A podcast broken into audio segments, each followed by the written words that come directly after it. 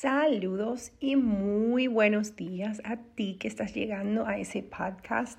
Si es tu primera vez aquí, mi nombre es Natalia Madera. Soy pastora, mentora de mujeres, psicoterapeuta y amiga tuya que te va a alumbrar en este día a través de la palabra de Dios. Así que siéntate si puedes, agarrar tu café, tu agua, tu té y vamos al episodio de hoy. ¿Cómo puedo sanar heridas de mi pasado? Es interesante porque a menudo siempre recibo preguntas así en mi Instagram, siempre recibo preguntas así, hasta en vivo, de personas que convivo en mi congregación, en congregaciones diferentes.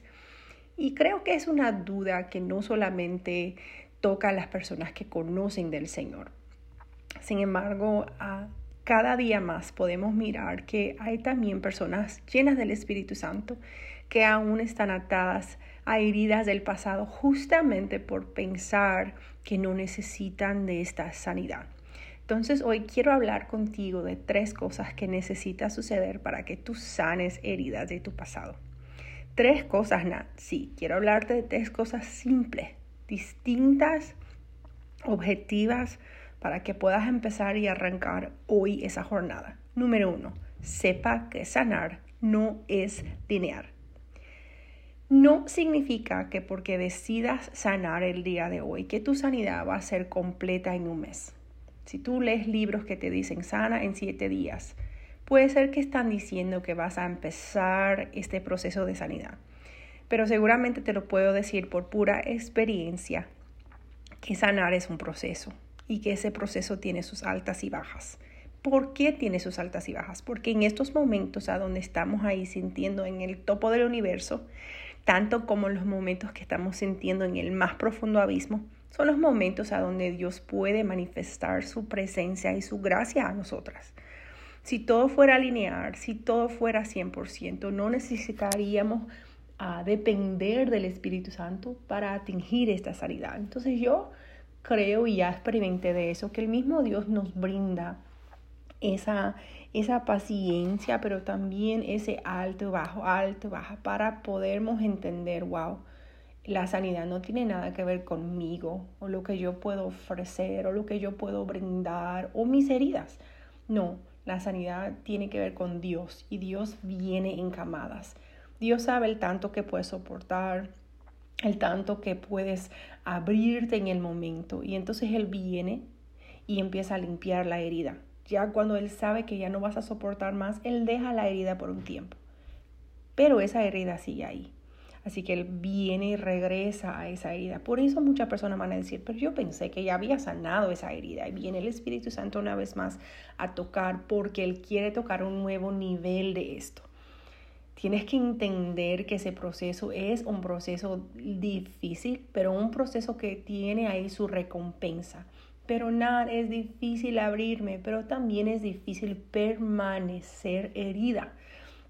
Así que Dios es un Dios muy, muy, muy educado, muy amable. Espíritu Santo viene y empieza a trabajar en nosotras. ¿Qué nos lleva al número dos? Decidir es Sanar es decidir, es una decisión que tú elijas sanar. Cuando yo entiendo que sanar es un proceso, me va a llevar a una tomada de decisiones. Dios no va a venir de la nada y obligarme a sanar, ¿verdad? Por eso tú vas a mirar tantas personas ahí, año tras año, décadas, a veces una vida entera y no logran sanar, no es porque falta fe o porque faltó conocimiento o porque faltó ayuda, no, a veces están disponibles todos los recursos. Sin embargo, esa persona ya está ahí en su zona de confort, que es la herida. Tienes que entender que estas heridas muchas personas cargan por tanto tiempo que ya es parte de su realidad, ya es parte de su carácter, de su manera de mirar la vida, de las lentes del dolor, entonces esa persona no sabe ser persona, o sea, no sabe vivir, no sabe tener una identidad fuera de esa herida que hace con que esa persona no quiera salir de esto. ¿Cómo así, Que alguien no quiere sanar. Sí, créame. Hay personas que quieren estar en ese dolor porque es algo que es confortable, que tienen control. Entonces, cuando la sanidad demanda decisión, o sea, ahora Dios me va a sanar, Por eso siempre que Jesús llegaba a alguien que necesitaba sanidad, él preguntaba, ¿quieres ser sano? ¿O qué quieres que yo te haga? Jesús ya sabía. Sin embargo, había una tomada de decisión que esa persona tenía que liberar. Jesús, yo necesito, pero yo también quiero que tú me sanes. Es una decisión es extremadamente esencial que tú y yo expresemos al Señor que estamos decididas, que queremos sanar, que necesitamos y que queremos y que vamos a poner por obra ese proceso, aunque no sea lineal, aunque sea difícil, pero esa es nuestra decisión. Yo quiero y voy a sanar. Necesito independiente de las cosas. Y número tres, que te dije que iba a ser sencillo, iba a ser directo al punto, porque yo aquí quiero traerte herramientas posibles para que tú pongas por obra y empieces a mirar una diferencia en tu vida. Número tres es sanar demanda que sueltes. Suelte quena, suelta lo que te pasó. No importa quién hizo, qué hizo y cuándo hizo. Ay, Nat, tú estás diciendo eso porque no conoces mis heridas. No, yo tengo las mías y yo entiendo que cada una de ellas me provocó algo, me causó muchas veces un trauma, una situación y consecuencias de por vida. Sin embargo, no se trata de la herida, sino de lo que la herida va a producir en mí, de lo que yo voy a permitir y hacer con esta herida. El hecho que me hicieron ya está hecho el evento ya pasó. La persona ya se manifestó de la manera que se manifestó. Yo no tengo el control de regresar en el tiempo o de condenar a esa persona o de herir la persona de regreso. Yo puedo elegir ese tipo de comportamiento, pero no me va a brindar ninguna sanidad. Por más daño que la persona sufra, por más terrible que sea la vida de la persona, eso no va a provocar que mi vida cambie o que mi vida sea mejor o que mis heridas sanen. Por eso yo necesito soltar, soltar el control, soltar la, la, venganza, la rabia, el rencor y permitir que Dios se enseñoree sobre mis heridas eso va a provocar una transformación adentro de mí porque yo voy a agarrar todo lo malo que me hicieron, todo el daño que yo sufrí, yo voy a poner en la mano del que es capaz de provocar eso que sea algo bueno.